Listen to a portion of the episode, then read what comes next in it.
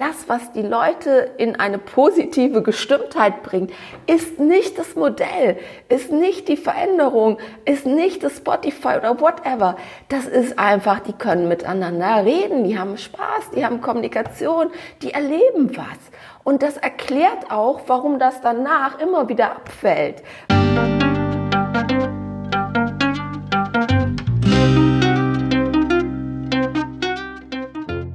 Schön, dass du wieder reinhörst. Ich begrüße dich ganz herzlich bei Ich, Wir alle, dem Podcast und Weggefährten mit Impulsen für Entwicklung. Wir bei Shortcuts laden interessante Personen ein, die uns zu den Themen Selbst, Team und Werteentwicklung inspirieren. Für mehr Informationen zum Podcast und zur aktuellen Folge schau vorbei unter www.ichwiralle.com. In den Shownotes deines Podcast-Players findest du außerdem zusätzliche Infos zum Gast, den Inhalten dieser Folge und zu Shortcuts. Ich bin Martin Permatier und präsentiere dir heute ein Gespräch mit Svenja Hofert. Svenja ist Autorin, Bloggerin und Vortragsrednerin, die sich in ihren Werken mit New Work, Unternehmenswachstum, Arbeitswelt, Persönlichkeitsentwicklung und Agilität auseinandersetzt.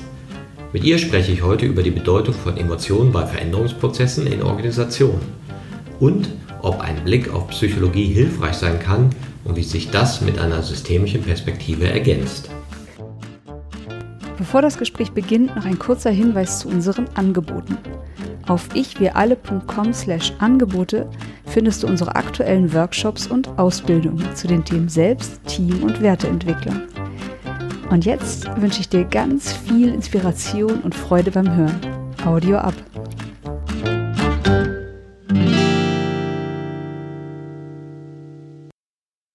Hallo, hier bei Ich wie alle. Ich freue mich heute besonders, Svenja Hofert hier zu begrüßen. Hallo Svenja. Und ich freue mich, dass ich in deinem tollen Podcast sein darf. Genau, du warst ja schon mal hier und jetzt klappt es nochmal. Wunderbar. Und wir wollen heute reden über Veränderung und was die vielleicht mit Emotionen oder Gefühlen zu tun haben, ob die was da drin zu suchen haben oder nicht. Und das ist ja so ein bisschen eingebettet in typische Debatten oder ähm, Kontroversen, die hier und da geführt werden. Ist alles mit der Systemtheorie erklärbar? Ist das sozusagen der Schlüssel für Veränderung? Ist es der Mensch, der sich verändern sollte? Ja, sind es die Verhaltensanweisungen oder kulturelle Faktoren? Also in welcher Richtung schauen wir eigentlich auf Veränderung? Und vielleicht erzählst du ein bisschen was zu dir. Äh, was ist so dein Hintergrund? Ja, ich habe immer viel mit Veränderung zu tun gehabt. Also oh, ich kann es gar nicht rechnen, 25 Jahre mal grob, ja, muss ich jetzt mal so gucken. Und habe im Grunde begonnen bei der Veränderung des Menschen, der Menschen, habe viel mit Führungskräften gearbeitet, habe dann sozusagen mein Spektrum erweitert Richtung Gruppen und Teams und bin dann bei Organisationen gelandet. Ähm, Im Moment bin ich so ein bisschen dabei, ähm, auch wieder auszusteigen aus der Prozessbegleitung und mehr auch als für Vorträge als Sprecherin zum Beispiel zu arbeiten. Aber ich habe halt dieses Spektrum und habe dabei festgestellt, dass natürlich die Komplexität wächst, logischerweise. Je größer die Gruppe wird und man Richtung Organisation würde ich jetzt einfach mal als Kollektiv bezeichnen. Je mehr man in Richtung Kollektiv kommt, wo ja eigentlich aus Sicht zum Beispiel der Systemtheorie ja Menschen nur die Umwelt sind, ne, so, und man mm, scheinbar bei Strukturen landet. Und meine These wäre, dass das eben gar nicht stimmt, sondern man landet immer bei Emotionen. Ja, das ist spannend. Ich habe am Wochenende auch so einen Vortrag gesehen, wo es dann hieß, ja, jeder Mensch ist ja ein System in sich, ne? also das physische System, der Körper, dein mentales System, ja, in das ja nur du reinschauen kannst. Total subjektiv, keine Ahnung, was so hinter deinen Augen passiert. Man kann sich da so rudimentär über Sprache dann in Austausch bringen und dann gibt's die äußere Kommunikation, die dann eben Strukturen gestaltet und wo dann die Systemtheorie sagt, ja, das ist das Entscheidende, du kannst die Individuen austauschen, die Kommunikationen und die Entscheidungen machen eigentlich das aus, was eine Organisation ist. Ja, und das ist ja eine große Debatte, sollte man nur darauf schauen, vielleicht auch so aus den 60ern, ja, wo man dann so, ich sag mal, der Klassiker ist ja, die, die einen haben gesagt, nee, es liegt im Menschen, die anderen haben gesagt, nee, es liegt in den Strukturen, die da draußen sind. Und so hat man ja auch viele äh, Veränderungsprozesse in Unternehmen angesetzt, dass man die Strukturen verändert. Richtig. Ich finde, man hat auf der einen Seite Prozesse installiert, die die Strukturen in den Blick nehmen, auf der anderen Seite aber eben auch durch HR und Personalentwicklung Strukturen, die quasi den Menschen in den Blick nehmen, aber auf eine Art und Weise, die völlig außer Acht lässt, dass der Mensch ja wiederum in der Gruppe ist und in, in der Struktur und dass es eine Wechselwirkung ist und sie sehr stark davon ausgeht, dass man den Kopf beeinflussen kann, also sozusagen ne, meinen Willen. Also ich mache einen Workshop oder Training, dann gehe ich wieder raus, ne, hatte zwei schöne Tage mit meinen Kollegen und yippie, ne, und dann werde ich jetzt mein Verhalten ändern. Also dieser verhaltensbezogene Ansatz, der außer außen vor lässt, dass das Verhalten natürlich durch den Kontext geprägt ist. Deswegen finde ich, dieses Getrenntdenken ist äh, schwierig und es führt einfach dazu, dass, dass keine der getrennt äh, denkenden Seiten weiterkommt. Ne? So. Also die äh, ne, Management denkt häufig in Strukturen. Und wenn ich so sehe, ja, wir wollen ein neues Organisationsmodell, Betriebssystem, so Spotify oder so. Ne? Also, oder äh, modern scheint jetzt sowas zu sein wie POTS. Ne? Dann sehe ich Zeichnungen so ähnlich wie so Organisationsmodellzeichnung, ne, also wie klassische Hierarchie. Also ich sehe Zeichnungen, das sind keine Menschen. Und dann gehst du wieder weiter, bist du bei der Personalabteilung oder Personalentwicklung und die sagen, ja, wir brauchen Training, wir müssen am Mindset der Menschen arbeiten. Ne? Und die sind total getrennt und sie reden miteinander, aber nicht in dem Sinne, du verstehst, was ich meine, ne? nicht, nicht in dem Sinne, dass man dazu kommt, irgendwie sich auszutauschen, was macht denn jetzt in der Situation wirklich Sinn? Und worum geht's da überhaupt? Ne? So, also, wo, worum geht's da, wenn wir so eine Organisation verändern wollen müssen? Das finde ich auch immer spannend. Mit welchem Mindset schauen wir auf Mindset? Oder mit welcher Struktur schauen wir auf Strukturen? Also dieses funktionale Denken. Ja, wir machen die Kästchen anders und schreiben andere Namen in die Kästchen, ja, und äh, überlegen uns, wer wohin kommt mit all dem äh, politischen Getue, was da drumherum ist. Sagte mir neulich jemand, ja, wir machen jetzt das zum vierten Mal, alle vier Jahre passiert das bei uns, aber oben stehen immer die gleichen in den Kästchen. ja, und irgendwie verändert sich nichts. Ne? Aha. Und gleichzeitig, wenn man in dieser Logik ist, das kennt man ja auch, wenn es heißt, wir machen die Kästchen anders und wollen agil sein. Ihr braucht alle ein agiles Mindset. Ja, dann wird das ja unter Umständen als übergriffig empfunden. Ja, und da sagte mir gestern Dennis Willkommen, mit dem ich ein Vorgespräch geschrieben habe, da sprach man nämlich über dich, weil du das Buch geschrieben hast, das agile Mindset. Ne? Das darf man ja gar nicht mehr empfehlen. Das ist ja mittlerweile wie Gift. Ja, nicht, weil es dein Buch ist, sondern weil dieser Begriff so verbrannt ist. Ja, weil man Leute damit malträtiert hat, du musst ein agiles Mindset haben. Ja gut, also mein Buch wird gerade ins Englische übertragen, aber gut. Ich, Nein, ich finde ja ein gutes halt Buch. Genau, also ja, aber das war genau mein Gedanke, dass das dieses, dieses, ich nenne es mal mechanistische Denken einfach überhaupt nicht funktioniert. Ne? Also man geht davon aus, dass Menschen sind so ähm, Maschinen. Ne? So, und das funktioniert nicht. Und das war mein Gedanke auch, ich wollte kein Buch schreiben über agiles Mindset, wie es zu sein hat, weil ich das eben so abstrus damals schon fand. Und da werden Dinge einfach getrennt gedacht. Und dieses, diese Trennung ist Teil des Problems. Genau, und, und du schreibst ja auch im agilen Mindset mit Graduierung, ja, also das ist ja ein sich entwickelndes Mindset, was in unterschiedlichen Formen auftauchen kann, ja, und auch sehr individuell ist und eben keine Anweisung und keine Festschreibung, ja. Und das ist ja vielleicht auch das, was dann irrtümlicherweise als Zumutung begriffen wird, wenn man über Mindset redet, hat aber auch was damit zu tun, auf welche Art von Machtstrukturen oder Strukturen es fällt. Ja, also wie wird sozusagen in Organisation gegeben. Ne? Genau, es geht ja darum, wir brauchen Menschen, die den Wandel mittragen. Ne? Das ist ja das, was alle irgendwie wollen.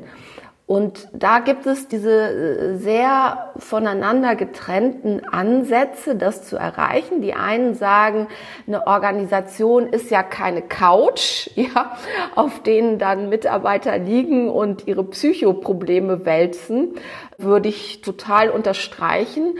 Auf der anderen Seite diejenigen, die sagen, ja, man muss aber die emotionale Situation, die Gefühle der Menschen mitdenken denn natürlich hat es Auswirkungen, wenn äh, ich nur noch mit Demotivation zu tun habe. Da gibt es natürlich Leute, die sagen, okay, wir sind auch mit demotivierten Organisationen erfolgreich gewesen. Ne? So, und wenn KI ins Spiel kommt, ist vielleicht gar nicht mehr so wichtig, dass die Leute motiviert sind. Sowas habe ich auch schon gelesen. Ja, es gibt auch keine Korrelation zwischen Motivation und Erfolg. Ja, sehe ich auch. Aber ich sehe auch, dass man mit Gruppen nicht arbeiten kann. Null ganz praktisch und alle Organisationsentwicklung, alle Organisationsberatung ist auf das Arbeiten mit Gruppen ausgerichtet. Man kann es nicht, ja gut, man kann Konzepte malen, aber irgendwann muss man mit den Menschen arbeiten. Es funktioniert einfach nicht, wenn alle sagen, nein. Und zwar, das Dobe ist, das ist in der Regel ja gar nicht aussprechen, ne, sondern so Stichwort agiles Mindset, ne, so meine Lieblingsanekdote ist, dass dann irgendwie, ja, man sagt, wir müssen agiler werden und dann äh, machen sie Charts und Folien und erarbeiten Konzepte. Ne, Konzepte, im ersten Monat machen wir das, im zweiten Monat machen wir das, im dritten Monat, ne, so, so, so rollen sie quasi das aus. Das ist total tayloristisches Denken, finde ich. Ne? So, also so, erstens kommt da dieses Planungsdenken rein, auch wenn man eigentlich nicht mehr planen will und und auch eigentlich behauptet, man ist agil und dann hat man irgendwie auch agiles Betriebssystem. Ich finde, das, das zeigt ja das auch, äh, wie, wie, ich, sorry mit Verlaub, wie bescheuert das ist, ne, vom Betriebssystem zu sprechen. Also ein Betriebssystem. Möchtest du in einem Betriebssystem arbeiten? Also ich nicht. An der Stelle finde ich, zeigt sich das überdeutlich, dass wir in einem Denken verhaftet sind, was total mechanistisch geprägt ist, wo wir davon ausgehen, was wir ja eine Zeit lang versucht haben zu werden wie die Computer. Wir sind hoffnungslos abgehangen, das wird nicht funktionieren. Und dann, dann kommt jetzt so langsam auch eine Entwicklung in Richtung, wir müssen Empathie fördern und ne, ne, weil das der Mensch ist. Aber das ist noch sehr, sehr klein und wird dann teilweise eben auch wiederum so mechanistisch behandelt. Ne? Ja, das, das finde ich auch sehr kennzeichnend, sozusagen dieses rationalistisch-funktionale Denken stülpt sich über alles rüber. Und man sagt man, ja, man hat ja Erfolg, aber dann muss man sich überlegen, ja, welche Art von Erfolg denn? Ja, weil wenn du genau hinguckst, dann schaffen wir eine Welt, in der keiner mehr Zeit hat. Egal in welche Organisation gehst, das ist das große Ding, ich habe keine Zeit, ich habe keine Zeit. Ich bin ja so busy, ne? Und wenn ich mal fünf Minuten habe, da fliegt da was anderes rein weil das natürlich das Denken erzeugt, dass das immer so sein muss. Ja, und dann denkst du dir, okay, ist das der Erfolg, der gemeint war bei der, bei der äh, Effizienzsteigerung von Arbeit? Wenn du überlegst, dass Keynes oder so in den 40er Jahren gesagt hat, bald werden wir nur noch zehn Stunden arbeiten. Ja, und jetzt passiert das Gegenteil. Aber du hast was anderes auch gerade eben gesagt. Man fühlt was, aber spricht's nicht aus. Und da finde ich, ist, ist so auch mein Ansatzpunkt, wo die Psychologie spannend ist als Veränderungsfaktor oder als Hilfe für Veränderungen. Ja, weil wir ja in System, und das ist sicherlich richtig, rollengebundene Identitäten haben. Also in meiner Familie bin ich anders als dem Amt, als im Verkehr, als in der Organisation und merke, okay, das sind andere Sets, aber ich spüre ja auch immer diese Inkohärenz oder spüre, ach guck mal, die sind ja komisch, aber ich sag das nicht. Ja, und aber zu Hause erzähle ich davon. Du, mein Chef ist ein komischer, der will immer alles entscheiden, der lässt mich nichts machen. Ich glaube, ich bleib da nur noch ein, zwei Jahre, nehme mal so viel mit, wie ich kann, dann gehe ich.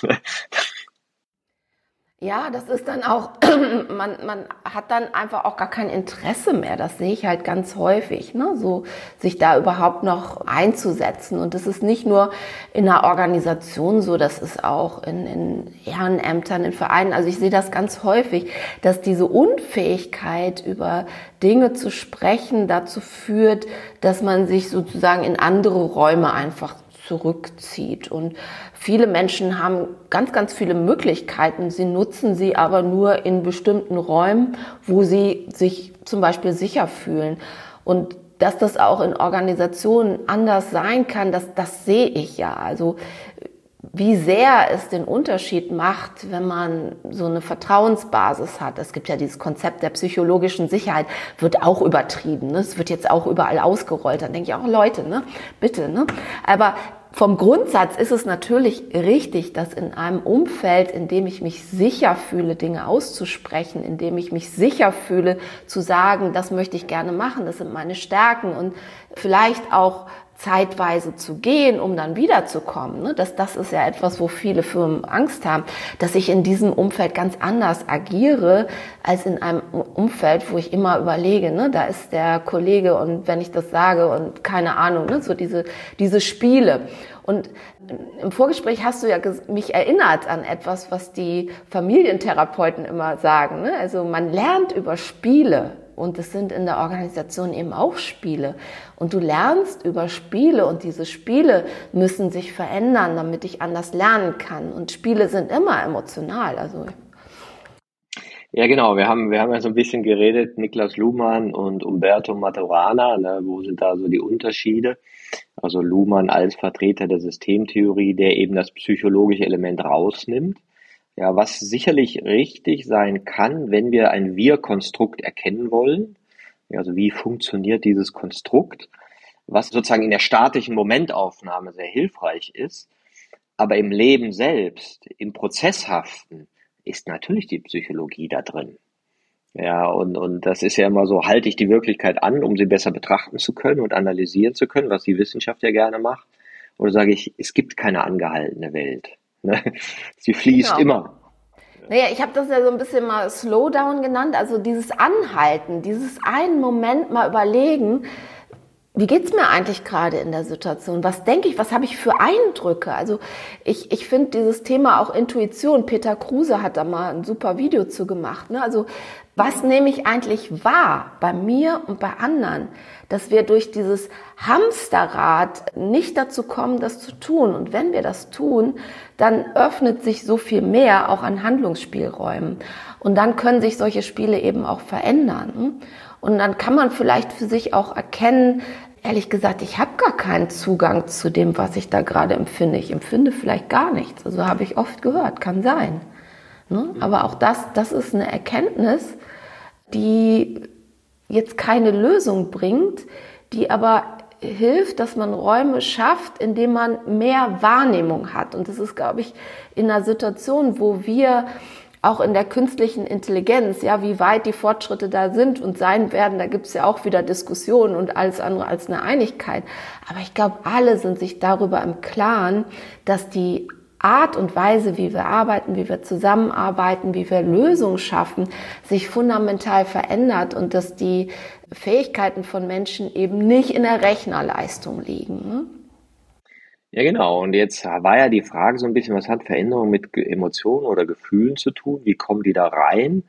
Und vielleicht auch dieser Hintergrund, wo wir waren, ah ja, wenn man Mindset zum Thema macht, oh, das ist ja übergriffig, ja, dann sollen die sich irgendwie verändern. Und meine Theorie wäre gar nicht, da muss sich gar keiner verändern. Ja, es geht einfach nur darum, was ist hier besprechbar und über was kann hier noch nicht geredet werden, was aber schon wahrgenommen wird. Und dieser Gap zwischen dem, der, der, der, was wahrgenommen wird, aber noch nicht in Sprache gebracht wird, das ist an sich das Spannende, sozusagen, wo jeder eine Ressource ist, eine Organisation mitzuverändern. Genau, ich finde auch der Veränderungsbegriff ist eigentlich ein seltsamer, weil wir reden von Veränderung, als wäre es etwas statisch Planbares und wir verändern uns dauernd, nur dass wir es gar nicht wahrnehmen, weil wir eben diese Reflexionsmomente gar nicht haben, oft nicht haben. Und von daher ist es so, sehe ich das genauso, wie du das beschreibst. Es ist dieses Innehalten, um einfach für sich auch den Wahrnehmungsraum zu verbreitern. Und, und jede Entwicklung, wenn man jetzt die Ich-Entwicklung nimmt oder andere An Ansätze, ist immer eine Verbreiterung. Das ist nie eine Verengung. Es ist immer eine Verbreiterung. Es sind unterschiedliche Themen, die sich plötzlich miteinander vernetzen. Es sind unterschiedliche, also Kopf vernetzt sich mit Bauch und so weiter. Aber es ist ja nicht, es geht nichts weg. Es wird etwas neu interpretiert neu gesehen. Und deswegen finde ich den Veränderungsbegriff schon komisch. Ne? Ja, ich, ich sage auch mal, es geht nicht um eine Veränderung, sondern die Ermöglichung einer entwicklungsorientierten Bewegung. Ja. Und das, das hat damit ja. zu tun, dass mehr besprechbar wird. Genau, es geht darum, dass mehr besprechbar wird und indem mehr besprechbar wird, das ist ein Schluss, der, glaube ich, nicht jedem immer einleuchtet, wird auch mehr sichtbar. Und indem mehr sichtbar wird, entfaltet sich der Spielraum. Und da sind wir wieder beim Spiel. Ne? Der Spielraum wird einfach größer. Und da kommt man auch, also die Systemiker lieben ja Ashbys Gesetz zum Beispiel. Ne? Und ich finde Ashby großartig, aber ich würde den ganz anders interpretieren. Ne? Also ne, die Erweiterung der Spielräume kannst du auf einer Steuerungsebene betrachten, aber auch auf einer emotionalen Ebene. Ne? Auch auf der emotionalen Ebene ist Ashbys Gesetz super. Ja? Also ne, wenn sich die, die äußere Komplexität erhöht, dann muss sich auch die innere anpassen. Und das geschieht einfach nur, wenn du dem Raum gibst, weil sonst läufst du immer wieder auf dein bekanntes, ich sag jetzt mal griechisches, es könnte auch italienisches oder chinesisches Lokal zu, auf das du immer um 18 Uhr zugelaufen bist und siehst nicht, was es sonst noch gibt. Das macht den Unterschied und in diesem Sehen liegt eben immer, immer, immer eine emotionale Qualität. Und das ist in der Psychologie natürlich noch relativ neu. Ne, seit den 80er Jahren beschäftigt mich beschäftigt man sich überhaupt mit Emotionen? Das ist ja auch zum Beispiel Lisa Feldman Barrett. Ich weiß nicht, ob du dazu schon mal was gemacht hast. Ist ja auch fast revolutionär. Die wurde auch sehr angegriffen, weil sie das auch sehr stark mit, mit einer sprachlichen Interpretation sozusagen verknüpft hat, die, die Emotionen. Also sie sind nicht nur hier in meinem Kopf sitzt die Angst oder hier ne, lässt sich das lokalisieren, sondern das ist auch, auch, auch durchaus eine kulturelle Interpretation, wenn wir von Emotionen, das ist jetzt nicht Lisa Feldman, die hat sich nicht mit Scham und Schuld beschäftigt. Das ist ein Thema, was bei den Hypnotherapeuten ähm, oft sehr groß ist, ja, also Scham und Schuld. Das sind so soziale Emotionen, ne, die unglaublich wichtig sind in Veränderungsprozessen. Und frag dich mal, wo welche Scham und Schuld empfunden wird. Das ist super unterschiedlich. Ne? Das ist die individuelle Komponente, aber auch Organisation und Kultur. Ne? Es ist interessant, dass du das jetzt sagst. Ich habe gestern zufällig eine Doku gesehen über das Glücklichsein. Wir wollen alle glücklich sein, so eine Art Doku. Ne? Und da haben sie eben auch gesagt, äh, wenn du dir anguckst, wie die Psychologie sich so entwickelt hat, äh, dann hat die sich auch so ein bisschen entlang der Haltung entwickelt ja, Freud, der eben sagt, oh, es gibt das Unterbewusste, oh, mächtige Kräfte, ja, die dich dominieren, ja, du hast unterdrückte Gedanken und Gefühle in dir, ne, und da forschen wir mal ein bisschen drin rum, ja. Dann die Verhaltenstherapie in der ersten Welle mangelorientiert, ne. Müssen wir irgendwie direktivweise sein, müssen wir die natschen und müssen irgendwas draus machen. Und dann kamen die drauf auf die positive Psychologie. Martin Seligmann, wo man dann sagen würde, eigenbestimmt souverän, Chaga, ne, das Leben ist geil, eine große Party und du musst gut drauf sein, das ganze Coaching, dieses ganze Tony Robbins, ne, auch du kannst Millionär werden, ja, schreiß raus, was im Prinzip diese Eigenbestimmung so mit sich bringt, ja. Und äh, dann kannst du sagen, ah, da gibt's dann noch die nächste Erweiterung, könntest du sagen, äh, oder da gehört dann noch die zweite Welle der Verhaltenstherapie rein, äh, kognitive Verhaltenstherapie, was sind deine Motive dahinter? Nicht nur das Außen zu messen, so, so Pavlov-mäßig, ne? was, was macht der Mensch, sondern warum denkt er das, was du eben sagst, warum habe ich denn Scham und Schuld? Und das dritte, die dritte Welle der Verhaltenstherapie, ist dann erstmal die, die die Gefühle dazu nimmt. Wo du denkst, krass, das hat ja 150 Jahre gedauert, bis sie auf den Trip gekommen sind. Das ja. hätte man mal irgendwie denken können, ne? das auch bei Massenpsychologie oder so, ne? Gustave Le Bon ist ja immer noch ein Bestseller, ja, also auch bei solchen Themen. Natürlich sind da äh, Emotionen im Spiel gewesen, ja, und dieses total verrückte Konstrukt von ähm, ne? Homo economicus, ja, also so, als würde man wirklich rational handeln können. Das, das, das fand ich schon immer schräg und insofern wundert es mich, dass diese Erkenntnisse erst in den letzten Jahren durchsickern. Ne?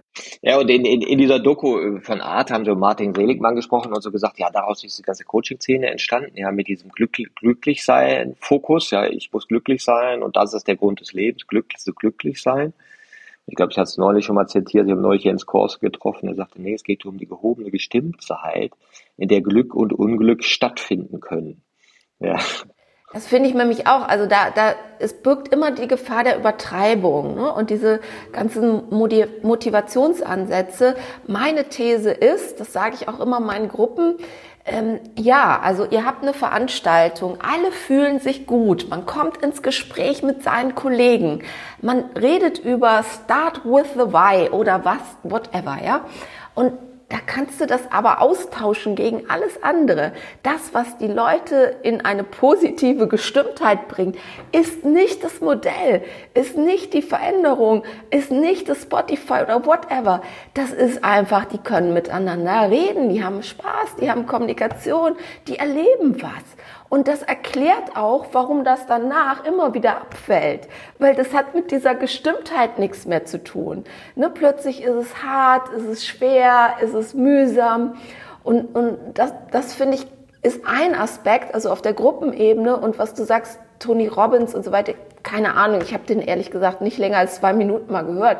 Aber diese ganzen Ansätze, die derzeit auch im Internet sehr verbreitet sind, ich sehe ja das bei Instagram und kriege da manchmal wirklich das kalte Gruseln, ist eine nicht Beeinflussung, sondern Manipulation von Menschen hinsichtlich der, es ist nicht die Pflicht, es ist irgendwie so, also äh, quasi fast spirituelle Überlegenheit des Glücklichseins. Du musst so sein.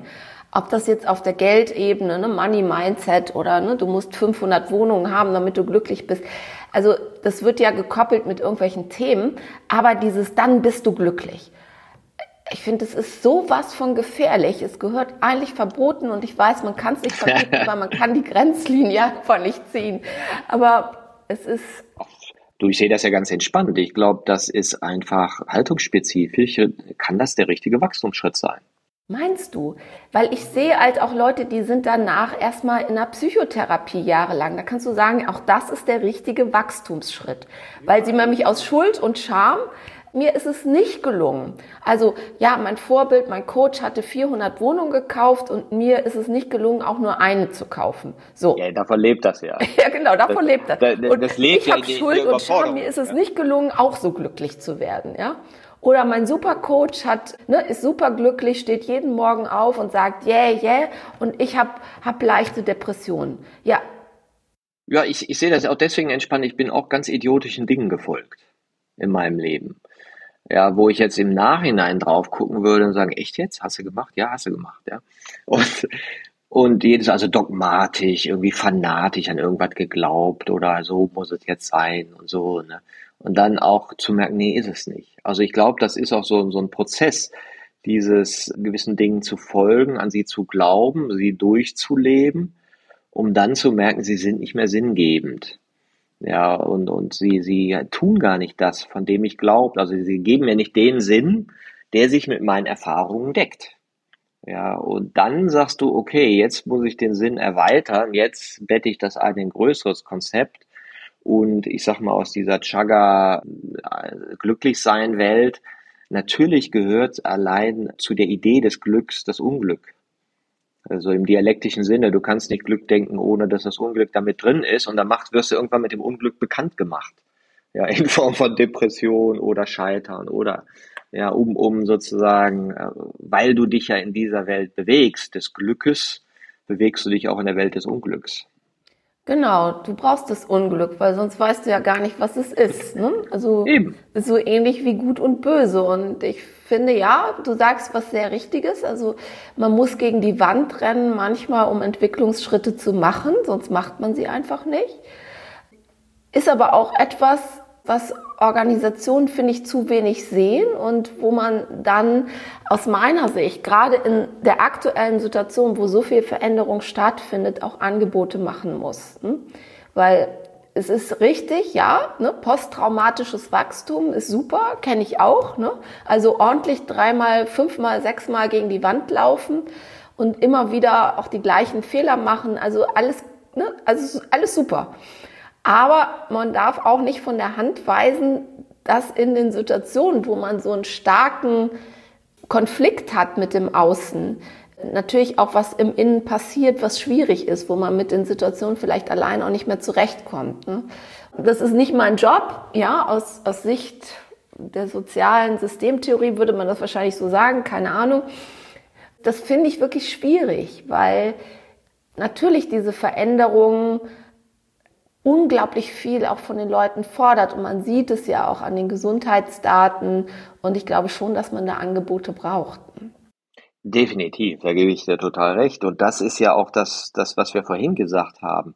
Da geht es ja um diese Besprechbarkeiten. Also wie kriege ich denn meine Wahrnehmung, die ich in mir habe, hey, mir geht's nicht gut und das macht doch gar keinen Sinn und irgendwie bin ich hier unsicher und äh, fühlt sich aber komisch an, wie wir hier führen oder was wir tun wie kriege ich das denn bewegt? Und dafür brauchst du ja das Interpersonelle. Ja, wo man sagt, also äh, Entwicklung von Haltung oder Ich-Entwicklung geschieht hauptsächlich interpersonell, also zwischen Menschen, dass ich mit dir rede und wir sagen, sag mal Svenja, wie nimmst du das denn wahr? Ne? ja so und ich nehme das so wahr. Und das ist ja das gute Gespräch, das klärende Gespräch. Und da glaube ich schon, dass das Organisationen auch dafür Räume schaffen können. Also was du sagst, sichere Safe Space, ja, sichere Räume, psychologisch sicher, Kleingruppenarbeit, ja, wo Menschen sich darüber austauschen und eben mit diversen Meinungen in Kontakt kommen. Ja, also jenseits der Blase, um zu sagen, pass mal auf, auf dem Trip, dem du bist, war ich auch mal. könnte so sein. Ne? Und, und da, glaube ich, steckt eine unglaubliche Kraft für Veränderung drin. Das glaube ich auch. Ne? Es ist immer, auch das hatten wir im Vorgespräch, es sind die Spiele auf der einen Seite und auf der anderen Seite ist es auch Liebe. Ja, also ne, Liebe kann man ja auch, finde ich, in vielen Facetten betrachten. Ja, also das, das Zuhören, das Offensein für andere ist ja auch kann man zumindest, finde ich, als eine Form von Liebe betrachten. Und insofern ist es ja auch Wirksamkeit in der Psychotherapie, im Coaching, hat natürlich immer auch mit Bindung zu tun und das sich öffnen hat auch mit Bindung zu tun. Und das ist ein ganz, ganz wichtiger Aspekt, der, äh, finde ich, da auch viel zu wenig gesehen wird. Hm? In dieser Kälte, die aus meiner Sicht teilweise in den systemtheoretischen Denken erzeugt wird. Teilweise, überhaupt nicht überall, aber teilweise ist da so eine gewisse Kälte. Jedenfalls empfinde ich das so. Ja, klar. Und ich glaube ja auch, klar, in dem Integralen, wo du sagst, ja, denk doch alles zusammen. Ja, denk doch, dass die Psyche stattfindet, dass das System, natürlich gibt es Systeme, natürlich sind die wirkmächtig was man ja ganz einfach merken kann, wenn du in irgendeinen neuen Kontext gehst, ja, oder je nachdem, in welche Firma du gehst, wirst du anders reden, siezen, duzen, ziehst eine Krawatte an oder halt nicht, ne? Und daran siehst du ja schon, wie du rollengebundene Identitäten entwickelst. Was du sagst, oder was Maturana auch sagt, Entwicklung findet in Räumen des Spieles statt, weil wir da mit Unsicherheit umgehen können ja, und, und eben nicht das Gefühl haben, wir müssen jetzt funktionieren, sondern auch, auch mit, mit Unbekannten umsehen können.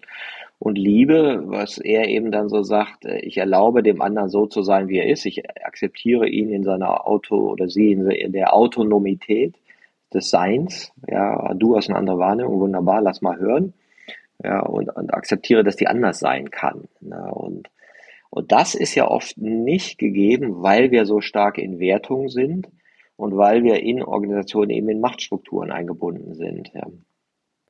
Genau, und ich finde, und das ist was, was ich halt beobachte, wenn man sehr stark auch in so eine Haltung geht oder nenne es rollengebundene Identität zum Beispiel geprägt durch, durch eine systemische Haltung, dass ich da manchmal etwas auch verlieren kann oder einfach nicht sehe. Zum Beispiel, dass mein Verhalten durch ein anderes Feld wirksamer werden könnte, indem ich in einen anderen äh, Verhaltensraum gehe. Also ich habe auch schon mal diskutiert, äh, ne, ist es sinnvoll, sich nur in ein einziges Konstrukt zu begeben, zum Beispiel die soziale Systemtheorie. Und meiner Meinung nach ist es das Integrative in vielen, vielen Punkten einfach überlegen, weil dadurch ich lerne, rollengebundene Identität auf eine andere Art und Weise zu denken. Ja, also ich merke, hier ist es so. Ah, so, so, so denken die hier. Und dort ist es so. Ah, so denken die. Und das finde ich, ist, hat auch was von Spiel. Ja, also ich merke quasi, das Spiel ist hier so und da so. Und dadurch lerne ich auch neue Verhaltensweisen. Und das finde ich erhöht einfach die, die Wirksamkeit in unterschiedlichen Situationen. Ich weiß nicht, ob du weißt, äh, verstehst, was ich meine. Ja, ja, klar. Das Lustige ist ja, du kennst es ja auch als Berater, du kommst ja in immer Organisationen rein und denkst ja dann so, wie spielen die das denn hier? Wie spielen die das, genau. Ja. Und du selber bist ja auch Spieler. Du, du spielst mit. Ja, du der sein mit. eigenes Spiel mitbringt. Ja, ja, und, und oft hast du als Berater so ein bisschen die Narrenrolle. Ja, so nach dem Motto, ich gehöre nicht zu eurem Spiel, aber ich spiegel das jetzt mal. Ja. Und gleichzeitig bist du ja noch eingebunden in deine eigene Denke, deine eigene Biografie und bringst ja deine eigene Subjektivität mit. Ja, so dass dann so deine Subjektivität auf diese Systemsubjektivität dieser anderen kommen. Genau, also ich mache das auch teilweise wirklich bewusst. Ich denke, ah, jetzt bin ich hier in dem Spiel. Wie spielen die hier jetzt genau? Also ich beobachte und warte erstmal ab und finde das dann so faszinierend, dass ich total unterschiedlich dann sein kann. Also wurde mir auch schon mal zurückgemeldet, dass es irgendwie, manche Leute denken, das ist irgendwie total schräg. Die ist hier so, da so, da so, total unterschiedlich. Hey, du Aber bist nicht authentisch? Ja, das, ja, wie ist sie denn eigentlich? Ja, ich denke, hier ist das Spiel, hier ist eine Verwaltung. Aha, so geht das. Also, aha, sie, ne, da wird erst eine Verordnung, dann machen sie so, so kommen wir beobachten, ne, und dann, dann spiele ich dieses Spiel mit. Also, ne, ich könnte jetzt auch sagen, okay, ich ziehe mir einen Hoodie an und bin jetzt Svenja. Nee, ich sag, ne, wie sind die hier, auch äußerlich, gucke mich da so einigermaßen drauf einzustellen. Ne, schwing dann so mit mit dem Spiel und überlege, welchen Spielzug kann man so ein bisschen beeinflussen, dass das, was die wollen, also das, was mein Auftrag ist, gelingt. Hm? Das wird ja auch für die Systemtheorie sprechen, dass sozusagen deine Identität vom System geformt wird. Ja, das System macht dich und bestimmt deine Art der Kommunikationen. Total, ne? So und äh, aber man könnte auch, finde ich, auch anders rangehen und würde wahrscheinlich auch einen Effekt erzielen, ne? Also sozusagen eine Störung des Systems, ne? Also manche Vortragsredner haben ja die, also im Grunde die, die Rollenaufgabe. Auch Wachrüttler. Dass, genau. Ne, so, also da ist jemand total anders, also total schräg. Also hast du den gesehen, ne? So eine Störung des Systems. Ist aber eine andere Rollenidentität. Ne? Das, das finde ich auch ganz spannend beim Thema Veränderung oder was beeinflusst überhaupt äh, solche Dinge, da mitzudenken. Ja klar, und, und du hast ja auch als Svenja Hof, Hofert stehst ja auch für was. Genau, also man kann mich ja nicht mehr leer machen, ne? Ja, genau. genau. Aber es gibt tatsächlich du kommst mit der Fülle. In, in die komme ich und die wissen nicht, dass ich Bücher geschrieben habe oder so. Ne? Und das ist tatsächlich, das beeinflusst das total. Ne? Ja, ja, ja. Ja, ja ist interessant. Und die, die Frage war ja, ne, welche Rolle haben dann Gefühle, um das zu verändern? Also jetzt haben wir ja gesagt, ja, es geht darum, die besprechbar zu machen. Und ich glaube ja, das sind auch Sensoren für Veränderungen. Ja, die eben sonst ignoriert werden, wenn du die Psychologie nicht anschaust. Oder das heißt Psychologie, du machst ja nicht Psychologie zum Thema in dem Sinne, du hast so und so zu sein, sondern ich finde es eher, du machst die Psychologie oder ist es die Psychologie, du machst die Psyche der Leute besprechbar, nicht indem du sagst, sei so oder so, sondern sag mal, wie, wie, wie du es wahrnimmst. Genau, oder indem ich zum Beispiel in der Gruppe sitze und ich nehme wahr, ohne dass jemand was sagt, da da ist irgendwie, ne, diese eine Person guckt so und ich kann das gar nicht beschreiben, aber ich merke, da ist was. Ne? Da ist was, was Auswirkungen auf diesen Gruppenprozess hat. Und das ist, ja, irgendwie kann man sagen, es ist spooky, ist durch nichts belegt, es ist einfach eine Wahrnehmung, ja, so eine, so eine Wahrnehmung. Und, und dann spricht man das zum Beispiel aus. Und indem man das ausspricht, also ich habe das Gefühl, irgendwie, zum Beispiel sagen alle ja, aber du siehst den Gesichtern ein, das ist kein Ja und du sprichst darüber, dann ist es eine oft wirkungsvolle, nenn's Intervention, um Dinge aufzubrechen. Ne? Und das ist ja das Interessante, warum, und dann, dann sind wir wieder bei der Systemtheorie, warum wird dieses Sprechen ja vom System verhindert? Das heißt, das geschieht ja nicht von alleine, weil die, das macht man nicht, obwohl man es wahrnimmt. Ne? Und das System hält diese ganze unterdrückten Gefühle, unterdrückten Gedanken da drin, weil man sich irgendwann anpasst. Und ich war auch interessant, am Wochenende habe ich mit einer gesprochen, die aus einem Medienkonzern jetzt in Wissenschaftsbetrieb gegangen ist. Und ich dachte, oh, das wäre schon ganz anders. Im Medienbetrieb war da waren so hip, hip alle und jetzt, oh, Wissenschaftler, ne, hm, Expertentum, viel hierarchischer, bürokratischer. Man hat ganz, ganz, ganz viele Wahrnehmungen über diese Organisation, auch wie man es anders machen könnte, aber sagt das alles nicht. Sondern sagt natürlich, naja, ich bin ja zwei, drei Jahre ja, ich guck mal, was ich hier mitnehmen kann, ist für mich eine gute Erfahrung. Ja, und du denkst, warum nimmt die Organisation ihre Wahrheit nicht wahr oder will sie nicht wahrnehmen? Kannst du sagen, ja, das ist das System. Und wie kriegst du es rein? Also eine Sache ist ja zu sagen, wie kriege ich Räume der Besprechbarkeiten in symptomfreien Zonen, also da, wo es nicht auf was ankommt, also, sondern wo man einfach nur sagt, ein Erzählclub, Buddy Groups, Selbstentwicklungsgruppen, was wir so eher dann installieren, wo das sozusagen nebenher mal geübt wird. Was ist so deine Erfahrung, wie man diese, diese Sprechschranke des Nicht-Äußerns von Gefühlen sinnvoll in eine Organisation reinbringen kann?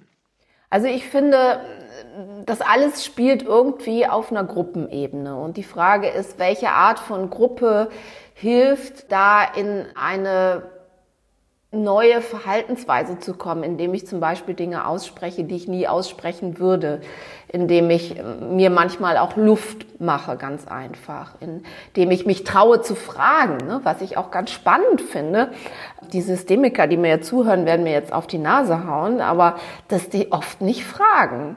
Das ist ja das Simpelste überhaupt, sag ich jetzt, Fragen zu stellen. Aber dann merke ich auch wieder, es ist das Schwerste. Also, ne, auch wenn wir unsere Ausbildungsgruppen haben, dass dieses Fragen stellen, ist, ist so, so, so eine unglaubliche Hürde und man ist dabei so angespannt am Anfang, ne, so angespannt, richtig körperlich, so, oh Gott, ich trete dem anderen zu nahe durch so eine Frage. Ich bin das nicht gewohnt. Also ich bin gewohnt, ne, zu senden, one way, aber ich bin nicht gewohnt zu, da sind die, und ich merke, wie unglaublich gut das den Leuten tut, wenn sie das mal können und wenn sie das Feedback bekommen haben, boah, das hat mir gut getan, diese Frage.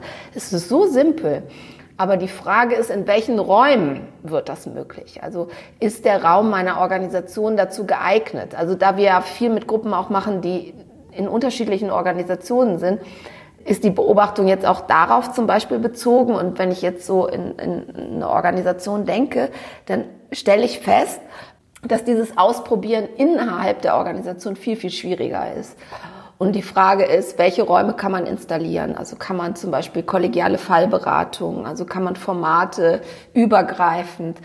Da würde ich sagen, es geht bis zum gewissen Teil, aber mein Fazit ist eher raus aus der Organisation, wirklich raus aus der Organisation, weil dann kommt man mit anderen Leuten zusammen, die äh, am besten auch ganz anders denken. Ich finde auch ne, die digitale Szene auf der einen Seite, dann hat man hier Leute, die in der Verwaltung arbeiten, die sind oft viel zu getrennt.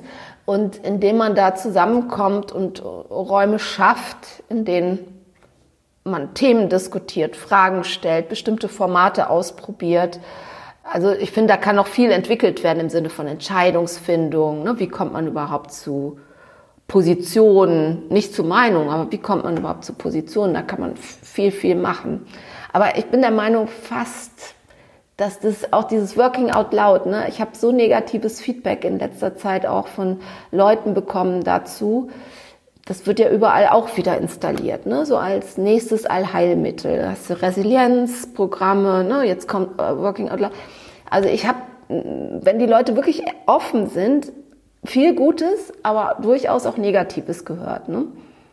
Ja, ich meine, du hast natürlich das Dilemma, kenne ich auch. In Ausbildung sind dann Leute aus, äh, bei uns auch Leute aus allen möglichen Konzernen, Organisationen, ja, die üben dann ganz viel. Und dann haben die aber immer noch das Problem, hm, komme ich zurück in meine Organisation und bin allein. Ja. ja. Und deswegen machen wir auch in Organisationen, dass wir sagen, bringt mir die Leute, die an Selbstentwicklung interessiert sind. Im Idealfall. Ne? Manchmal geht es auch so abteilungsweise oder, oder levelweise. Ne? Und die bringst du in diese Formate und Working Out Loud ist ja nur ein Format von Kleingruppenformat, was ich durchaus gut finde, wenn das selbst motivierte Leute sind, die aus Eigenmotivation da das sitzen. Das ist das Ding, ne? Und an ihrer persönlichen Entwicklung interessiert sind. Ja, das wäre so der Filter. Ne?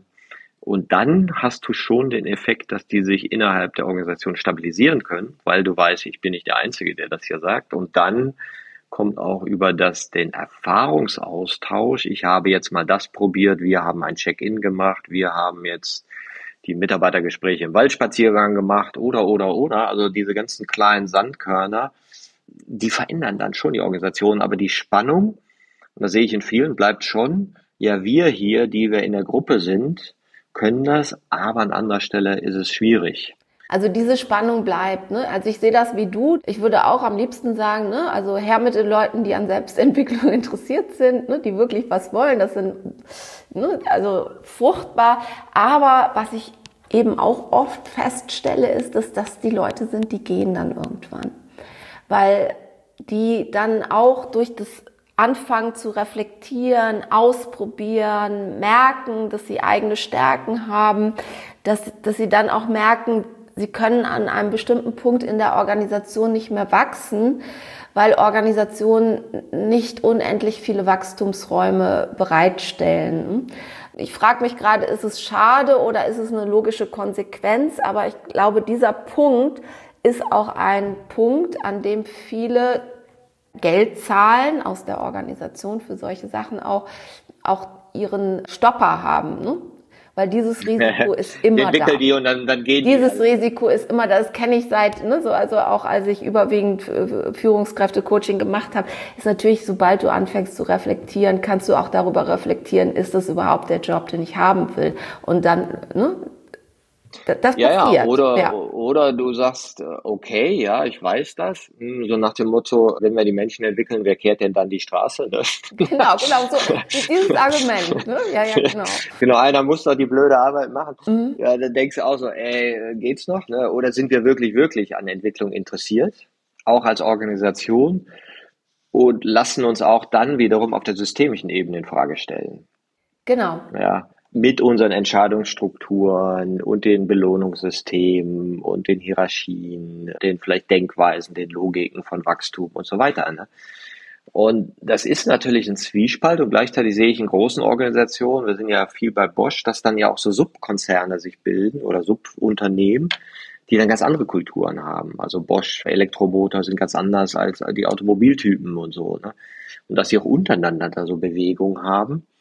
Und was ich da spannend finde, dass du da sehr entwickelte Transformation Coaches hast, die das alles wissen.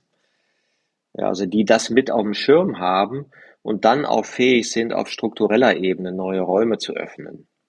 Ja, und, und das, äh, glaube ich, gehört auch dazu. Das heißt, wenn du Entwicklung zum Thema machst, brauchst du in den Organisationen welche, die das verstehen und dies auch in die Systeme überführen, ja.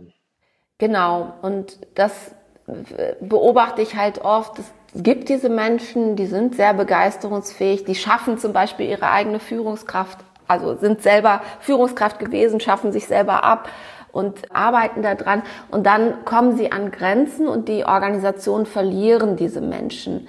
Das, das, das finde ich schade aus Sicht der Organisation, weil sie könnten sehr viel beisteuern und Gleichzeitig frage ich mich, vielleicht ist es dann trotzdem gut gewesen für die Zeit. Ja? Also es hat ja trotzdem Impact. Ne? Möglicherweise wird manches zurückgebaut, das habe ich auch erlebt. Ne? Also Culture wird, äh, ne, so äh, alle Culture-Initiativen werden zurückgebaut. Wenn jetzt andere Themen im Vordergrund stehen. Aber es ist ja trotzdem nicht weg. Die Erfahrung bleibt. Ne? Ja, ja, ich, weil ich erzähle ganz gerne, ich bin in verschiedenen Kliniken, ja, wo wir auch mit dem Thema Haltung reingehen und das auch zum Thema machen, Besprechbarkeit. Und da hast du dann von Pfleger über Ärzte, Oberärzte, Chefärzte, Verwaltung, alle in einem Raum. Die haben da nie, nie miteinander geredet. Ja. Und jetzt hatte ich drei Cases. Der eine sagte, weil die Geschäftsführung mehr oder weniger, ja, wir haben ja finanziellen Druck und ihr wisst ja, ne, ist ganz hart und das ist das System geht leider nicht und so. Also immer diese Welt nach vorne geschoben. Ja, der nächste war so, hey, Fortbildung, Empowerment und, und wir investieren ja, und gehen nach vorne. War schon viel erfolgreicher. Und der dritte hat gesagt, hey, ich lasse mich hier ein aufs Nichtwissen. Ich weiß es auch nicht so genau. Aber ich weiß, egal was wir machen, ist schwierig gerade im Gesundheitswesen, ja. Und aber ich möchte, dass wir es zusammen machen. Das finde ich super, super cool. Wenn es mehr von solchen Leuten gäbe, dann würden wir ganz viel ändern können. Und, vor und jetzt frag mich mal, wo es am besten gelaufen sind, ja. Genau, genau, genau. Ja. Wo ist es am besten gelaufen? Ne? Und trotzdem haben die auch noch Probleme. Ist ja nicht, dass das weg ist. Oder dass die nach einem Jahr messbar mehr dies und jenes haben. Ne? Aber die merken, der Raum der Besprechbarkeit ist größer, es ist weniger neurotisch, es ist mehr Reflexionsfähigkeit, es ist mehr Augenhöhe, auch noch nicht überall, weil natürlich nicht alle das mitmachen und so. Ne? Aber das finde ich eine interessante Beobachtung. Also, dass du schon in der Führung den äh, Mut zum Unwissen brauchst und dich eben auch auf tiefer in Frage stellen lässt. Ne? Ja. Also ich finde, das ist der Aspekt, der wahrscheinlich der wichtige ist. Und auch wenn dann wieder eine Veränderung stattfindet, es ist ja auch, wenn man Lalou, jetzt mache ich einen Sprung zu Lalou, ne, auch nimmt die Organisation, die er beschreibt, die haben sich ja total wieder transformiert, stehen an ganz anderen Stellen oder ne, egal wo man hinguckt, diese Veränderung findet immer statt und sie führt dazu, etwas wird aufgebaut und auch wieder abgeschafft oder abgebaut. Und das ist ein normaler Prozess, aber was wir in unserem Denken häufig haben, ist, dann ist das weg, dann ist das gescheitert. Und das, glaube ich, ist eben falsch. Es ist trotzdem noch da. Das Bewusstsein dafür ist weiterhin da. Und das wird höchstwahrscheinlich wieder aufgegriffen werden, wenn es wichtig war und an einer anderen Stelle wieder entstehen, glaube ich. Ja, ja, das, das ist ja, wir hatten ja auch so ein bisschen darüber gesprochen. Nimmst du die Dinge eben statisch wahr? Ja, wo so die Messbarkeitslogik uns ja so hingeführt hat. Ne, so, ich messe was dann sage ich, so ist es. Ne? Und deswegen für, bei Entwicklung fahren ja auch viele so auf so Messbarkeitsmodelle ab. So nach dem Motto, wir messen jetzt, wie die Organisation ist, dann intervenieren wir und dann messen wir nochmal. Ne, und gucken, ob es mehr, ob es besser, schöner, auf welcher Skala auch immer ja, wo ich sage, wie messt ihr denn eigentlich den Raum der Besprechbarkeiten? Ja, wo, woran macht er das fest? Ne? Vorher gab es zehn Tabus, jetzt gibt es nur noch acht. Ne? Man, man guckt ja auf ganz andere Dinge. Ne? Und, und das, was du eben sagst, es ist ja gar, gar nichts statisch, es ist immer in Bewegung, es ist immer ein Prozess und das Neue existiert nicht ohne das Alte. Ne? Und es deswegen braucht ja die Wertschätzung für den Weg, den man gegangen ist. Ne? Genau, und ich, ich denke zum Beispiel auch, dass Messbarkeit unglaublich wichtig ist. Die Frage ist, welche Art von Messbarkeit und was misst man da überhaupt? Ne? So, also, und auch an der Stelle ist es vieles, was sich aus meiner Sicht verändern kann. Ja? Und nochmal eine Frage, was, was will ich überhaupt? Worum geht's mir? Und da erlebe ich die Organisation auch nicht wirklich klar. Ne? Also ist es wirklich was will ich? Ne? Nach außen wird gesendet, ja, wir wollen für die Mitarbeiter, Mitarbeiter sind unser wichtigstes Kapital sozusagen. Ne? Aber worum geht es eigentlich wirklich? Ne? Also zum Beispiel, wenn ich Clean Desk einführe, hatte ich neulich eine Diskussion. Ne? Wenn ihr euch jetzt mal ganz ehrlich macht, warum macht ihr das eigentlich wirklich? Und glaubt ihr, es macht Sinn, euren Mitarbeitern zu erzählen, X, Y und Z? Das Märchen glauben die doch nicht. Ja? Also wie ehrlich muss auch ein Management oder eine Organisation sein? Also ich lasse mir doch kein X für ein U vor. Die Leute spüren das doch. Das ist ja. Mhm. Es macht mich jetzt mal neugierig, wenn du sagst, Messbarkeit ist wichtig, jetzt in dem Kontext von Veränderung und Gefühl. Welche Dimension findest du denn da erfassenswert oder messbar? Also die Frage ist auch da erstmal, was, was will ich denn? Also in, in welche Richtung will ich? Was will ich ermöglichen? Und sich dann zu fragen, woran kann ich das festmachen? Ich finde auch, da noch mal ein Stück zurückzugehen und sich zu fragen, was ist denn überhaupt das Problem, was wir hier haben? Ne? Also welches Problem haben wir hier eigentlich wirklich? Ne? Worum geht's hier? Zum Beispiel darum, könnte die Erkenntnis sein, dass die Art und Weise, wie wir hier Erkenntnisse generieren, nicht mehr zeitgemäß ist. Oder zum Beispiel darum, dass die Mitarbeiter, die wir haben, mal ganz realistisch betrachtet, nicht die Kompetenzen mitbringen, die wir brauchen. Ja, also, und worum geht's jetzt hauptsächlich? Und das klar zu machen, versuche ich immer wieder und finde ich unglaublich wichtig. Und daraus ergibt sich auch eine Form von, von Messbarkeit, die aber möglicherweise nicht so zu einer nächsten KPI, äh, KPI führt, sondern zu einer Klarheit über das, was jetzt für einen gewissen Zeitpunkt wirklich im Vordergrund steht. Hm? Ist denn diese emotionale Dimension messbar oder ist nicht dann auch, weil man in der Messbarkeit das immer übersieht, das so Teil des Problems? Weil oft guckst du ja bei Messbarkeit irgendwie auf Profit also Emotionalität kann man nicht messen. Ne? So. Aber da finde ich nochmal sich zu fragen, da kommt eine Firma und will das. Äh, warum wollen die das eigentlich? Warum wollen die das ganz verdammt nochmal ehrlich? Ja? Mhm. Warum wollen die das wirklich? Ne? Was ist deren identifiziertes Problem? Ist es wirklich das Problem? Und, und von da ausgehend sich zu fragen, woran machen wir das fest? Also ich finde, festmachen musst du die, die, Sachen schon. Aber du kannst natürlich nicht einen Happiness-Indikator machen, einige auch, aber das halte ich für totalen Blödsinn, ne? weil das führt zu einer sozialen Erwünschtheit. Ne? Ja, ja, da bist du wieder bei, macht Psychologie nicht zum Thema. Ne? Aber ich finde zum Beispiel in diesen OKA, die kann man ja durchaus auch fließend interpretieren, die muss man auch nicht so nehmen, wie sie irgendwie äh, vorgebetet werden. Da liegt durchaus Potenzial für sowas. Ne? So, wir wollen, also ne, wir haben ja auf der Unternehmensebene was, auf der Gruppenebene was und, und es geht darum, Reflexionsräume zu schaffen. Da finde ich, gibt's gibt's eine Messbarkeit. Ne? Aber nicht der Emotionalität. Ja, genau. Ich, ich bin ja so ein bisschen weg von der Messbarkeit. Bei der Ich-Entwicklung gibt es ja auch die Möglichkeit, das zu scoren, vorher, nachher und so weiter. Ne? Also da würde ich auch aus Erfahrung klug geworden, never ever. Das geht auf der Individualebene, um jemand wirklich sehr kleinteilig zu begleiten, aber das halte ich auch für, das, das geht nicht. Nee. Aber zum Beispiel die Art und Weise, wie Gruppen zu Entscheidungen kommen, die Art und Weise, also auch äh, sind wir bei psychologischer Sicherheit das finde ich, kann man durchaus festmachen, ja. Ja. Also man könnte sagen, wie, wie groß ist der Raum der Besprechbarkeit? Das könntest du vielleicht irgendwie messen, ja. Und ich glaube auch, dass diese äh, überhaupt die Denke von jetzt ist es so, dann ist es so, ja schon so ein Problem in sich ist.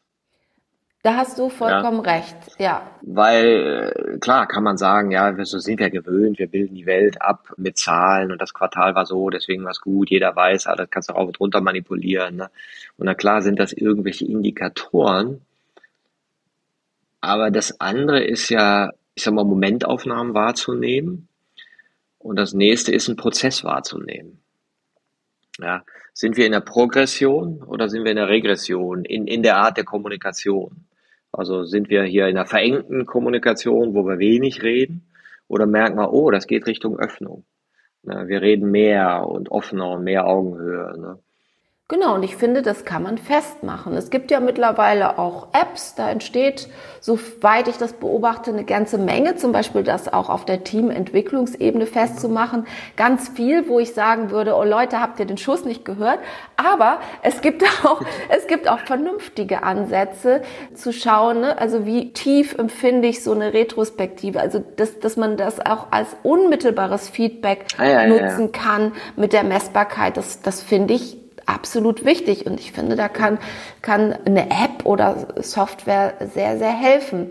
Und ein weiterer Aspekt ist, wo steht eigentlich die Organisation? Die Organisation kann ganz woanders stehen als eine Gruppe in der Organisation oder die einzelne Person. Und eine Organisation, die wenig Messbarkeit bisher hatte oder eine Messbarkeit auf so einer sehr mechanistischen Art, die finde ich kann absolut profitieren auch davon. Stimmt, das machen wir auch. Wir machen diese Teambarometer auf einer Skala von 1 bis 10. Ja, wo es eben, äh, wo du dann ja nur die Subjektivität nimmst. Heute habe ich es auf einer 5 empfunden. Ja, und dann wird das auch nicht ausdiskutiert oder äh, bleibt anonym. Das wäre so eine Art, wie fühlt es sich an, Wolke Hass? Genau, und was empfinde ich vielleicht auch als schwierig, was glaube ich fehlt. Und wenn man da so die Schwarmintelligenz spielen lässt, dann kriegt man da durchaus schon Indikatoren. Ne? Man kriegt sie nicht, da gebe ich dir vollkommen recht, wenn man irgendwie eine Zufriedenheitsumfrage macht bei 5000 Leuten, man hat immer die Tendenz zur Mitte. Also und, und die Art und Weise, Fragen zu stellen, ist, ist schon das Problem an sich. Ne? Das, das ist vollkommen klar. Man muss es auf verschiedenen Ebenen denken und natürlich brauchst du auch, auch die Steuerungsebene. Das ist aber auch ganz lustig, wenn du diese Fragen hast, frage ich auch mal ganz gern, wie machen Sie denn hier eine Mitarbeiterbefragung? Ja, immer irgendwelche Scoring-Geschichten. Ja, sehr zufrieden, weniger zufrieden, ja, unzufrieden und so, meist so eine Fünfer-Skala oder so. Ne? Ja, das geht ja nicht anders bei 2000 Leuten, ne? muss man so machen. Ne? Doch, das geht anders, aber ja, ja, muss man sich Zeit nehmen, aber der spannende Punkt ist immer, ja, dann bildest du ja eine Wahrheit ab, scheinbar über deine Organisation. Und dann frage ich immer, und worauf schauen sie am Ende? Mhm. Was ist am Ende das Thema? Und in 99 Prozent das Thema ist was das Thema? Was würdest du sagen? Was machen die zum Thema nach so einer Art von Befragung? Weiß ich nicht, Mitarbeiterzufriedenheit? Ja, die Defizite. Die Defizite, ja. Die gucken dann da drauf, was müssen wir verbessern?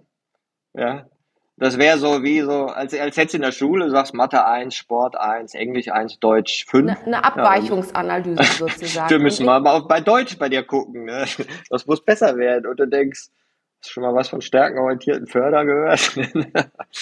Da kommen wir zum nächsten. Ne? Stärkenorientierung wird ja oft auch in so Messbarkeitskategorien gesetzt. Ich finde, um das nochmal deutlich zu formulieren für die Hörer. Ich finde Messbarkeit wichtig. Es hat verschiedene Ebenen und ich glaube, man muss von dem sehr statischen Messbarkeitsdenken wegkommen und das sehr viel flexibler denken und dann kann auch Reflexion darin Platz haben, meine ich. Ja, und das fand ich auch gut, dieser Hinweis, anstatt einmal im Jahr für alle, einmal die Woche, wie geht's uns von bis und warum. Ja. Und dann hast du ja wieder die Messbarkeit nicht als Messbarkeit, um ein, irgendeine Realität in, in der Abstraktion abzubilden, sondern als äh, Hilfe für Besprechbarkeiten. Ja, oder auch nicht als Verurteilungsinstrument. Ne? Ich finde auch, so 360-Grad-Analyse zum Beispiel ist gut und schön, aber alles, was so in Richtung, ich bewerte jemand anders geht, ist, ist, ist schwierig. Ne? Hatte ich auch neulich der Firma, sagten sie, ja, sie, früher haben sie immer die Mitarbeiter mit Schulnoten bewertet, eins bis sechs. Mhm. Jetzt machen sie 360 Grad Feedback, jetzt werden auch die Führungskräfte mit eins bis sechs bewertet. Ich sag, und? Macht Spaß? das ist einfach kein Feedback, sondern das ist eine Beurteilung mit Verurteilungscharakter.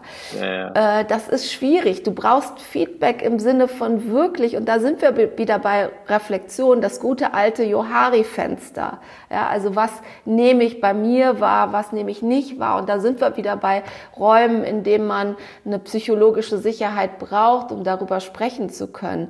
Das bringt wirklich was mit den in Beurteilung und Verurteilung bringst du Leute oder entwickelst du Leute, die Kommunikationsmaschinen sind. Sieht man gut in oft größeren Firmen. Aber die sind deshalb trotzdem nicht in der Lage, mit der Komplexität umzugehen. Hm. Vielleicht zum Abschluss, wie können wir mit Komplexität umgehen? Habe ich auch gelernt, habe ich interessanterweise bei der Recherche zu Luhmann gelernt und das hat Luhmann auch inspiriert, glaube ich sogar ich krieg's nicht mehr ganz hin, das beste Instrument in der Organisation, um Komplexität zu reduzieren. Mhm. Vertrauen. Mhm. dachte ich, genial. Was du dann alles nicht mehr machen musst, wenn du Vertrauen hast. Ne? Ja, genau. Also das Luhmann und Vertrauen denkt man auf den ersten Blick gar nicht, ne? Ja, ja. ja genau, genau, genau. Also da war ich ehrlich gesagt, ich habe mir das Buch dann sofort gekauft, als ich das, ich glaube vor fünf Jahren das erste Mal dachte ich, oh, das passt gar nicht ins Luhmann-Konstrukt. Aber an der Stelle ist ein messerscharfer Analytiker, ne? Messerscharfer Analytiker. Und das stimmt, ja. Mhm. Und das kostet nichts. Es kostet nichts, ja, genau. Oder doch, es kostet, wenn wir nicht kontrollieren. Ja, wir genau. viele Wähler. Genau. Ja. Genau. Aber auch Vertrauen versucht man zu messen, aber das ist eine andere Geschichte. Stimmt, wie würde ich denn das machen? Mhm. Ja, da gibt es äh, aus der amerikanischen Schule, Trust Index gibt's. Ah, interessant, habe ich noch nicht von gehört. Veränderung und Emotion und der Blick auf die Psychologie. Wenn du jetzt sagen würdest, okay, was würdest du einer Organisation empfehlen? Vielleicht so zum Abschluss, wie kann man Psychologie und Gefühle sinnvoll bei Veränderungen einbinden? Wir haben ja vieles erwähnt, aber vielleicht gibt es ja noch so die weisen Worte von Svenja am Ende. naja, ich glaube, erstmal ist jede Organisation total individuell. Und dann muss man zum Beispiel auch den sozialen Bereich, Gesundheitswesen unterscheiden von anderen Bereichen. Es gibt überall eine bestimmte Prägung, die dazu führt, dass man im Sozialen mehr, in anderen Bereichen weniger über Emotionen spricht, manchmal sogar zu viel. Ne? Also das darüber sprechen ist nicht automatisch gut. Das ist mir nochmal wichtig zu sagen. Also es geht nicht darum, darüber überhaupt zu sprechen, sondern es geht um die Qualität und es geht darum, dass damit auch ein Ziel erreicht wird, nämlich dass wir unsere gelernte Intuition, die jetzt in meinem Fall aus den 70er, 80er Jahren kommt, ja, irgendwie auch wieder ein Stück weit entlernen, um etwas Neues zu lernen, also um aufmerksamer zu werden. Das ist für mich das Ziel, was alle Organisationen brauchen, um für eine veränderte Welt überhaupt gewappnet zu sein. Darum geht's und nicht um viel reden oder um ne, um Gefühlsduselei braucht man auch nicht unbedingt. Ne? Aber man braucht dieses, also das große Thema für mich ist Intuition dass man die Intuition, die man hat und die von der bisherigen Welt geprägt ist, dass man die anreichern kann und verändern kann durch neue Erfahrungen und sich dafür öffnen kann. Ja, spannend. Das erinnert mich auch noch so, vielleicht als Abschluss. Wir machen oft so Rollenspiele, ne, Spiele, wo du die gleiche Botschaft in sechs Haltungen gibst. Wie würdest du es in der sagen? Wie würdest du es in der sagen? Wie würdest du es in der sagen? Ja. Und meistens kommt ja, ich sag mal, die einfachste Stufe, ich haus raus, dann irgendwelche Gestanzen, so macht man das, dann fängst du an zu rationalisieren, ja, dann bringst du so dein, na, so sehe ich das. Und dann bei dem relativieren Individualisten kommt das Dialog dazu, ja, wie du inkludierst dein, dein äh, Empfinden, ja, das wird Teil der Kommunikation und Richtung systemisch äh, ist oft so die Intuition was nehme ich denn noch dahinter als Potenzial wahr? Oder was, was, was sehe, fühle ich noch, was hier noch nicht in Sprache ist, ich aber trotzdem schon wahrnehmen kann. Und das finde ich ist so die Intuition, also dieser Übergang vom, vom schon gefühlten, aber noch nicht verbalisierten und, und wo eben auch die, die groß, also viel Weisheit drin stecken kann. Das ist ein sehr, sehr toller Abschluss, weil das ist genau das, worauf es ankommt. Ne? Was, also eigentlich kann man auch sagen, der Möglichkeitenraum, der vor oder hinter einem liegt, der aber noch nicht besprochen, noch gar nicht zu Ende gedacht, überhaupt noch gar nicht gedacht ist, aber irgendwo schon geahnt. Ja, ja. Sehr gute ja, wunderbar. Mhm. ja, ja, wie, wie Maturana sagt, ne, die Sprache ist die Reaktion auf die emotionale Wahrnehmung der Verschiebung der Relation im Außen. Ja. Also außen verschiebt Zitat. sich was ja. und ich spüre was und das in Sprache bringen, das bringt die Gruppe weiter. Ja, wunderbar. Ja, ich bedanke mich für das lange Gespräch bei dem hoffentlich am Ende auch noch Leute dabei sind. Wer hat es bis hier geschafft? Wer hat es bis hier geschafft? Ja, ich, ich höre ja deine Podcasts auch und höre die manchmal beim Sport. Jetzt sind wir, glaube ich, schon da müssen wir ganz schön viel Sport machen, ne? um da eine Folge zu. no, wir machen ja immer, immer so eine Stunde. Wir sind ja ein bisschen drüber, ne? aber ich sag mal, mit dir macht es mir auch mal großen Spaß zu plaudern. Ich finde das immer sehr inspiriert und äh, danke dir. Ja, sehr gerne, Martin.